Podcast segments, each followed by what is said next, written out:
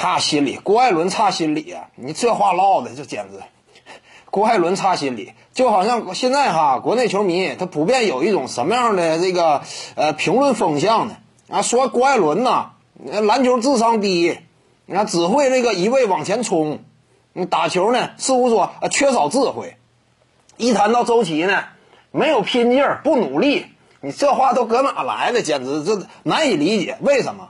你放眼当今整个国内篮坛，易建联老了，对不对？易建联岁数大了，目前整个职业状态呢，肯定是一个下滑的趋势。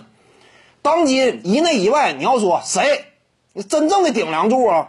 那外线郭艾伦，内线周琦，这有任何争议吗？一谈他俩这么顶尖、出类拔萃的了，光看缺点呢。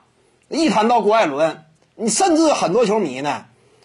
那说实话，说话都有点损了。说郭艾伦什么智商低呀之类的，你这就扯了，这就扯远了。而且你仅就篮球智商角度来讲，郭艾伦篮球智商低呀，他篮球智商低能打到现在这个层次啊？你不要忘了，在西边赛场之上，郭艾伦，你看他经常扣篮呐。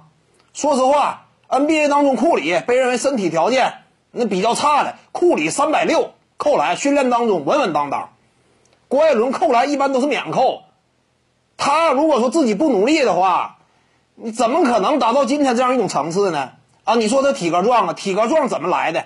郭艾伦那一身肌肉块，那一身健美身形，那球衣一脱一光膀子，一点赘肉都没有，怎么来的？刻苦训练，这个球员，国产球员之标杆，说他这不行那不行，关键是，你真要说啊，除了郭艾伦以外，你能挑出来一个赛场之上影响力比他强的，那你这么说他是合理的。问题是你不挑不出来吗？世界杯赛场之上，谁的正负值最高，领先全队？那是郭艾伦。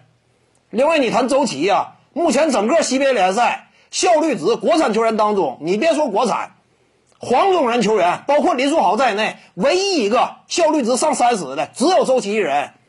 这个球员不努力呀？大个有没有？CBA 赛场之上大个有没有？有的是。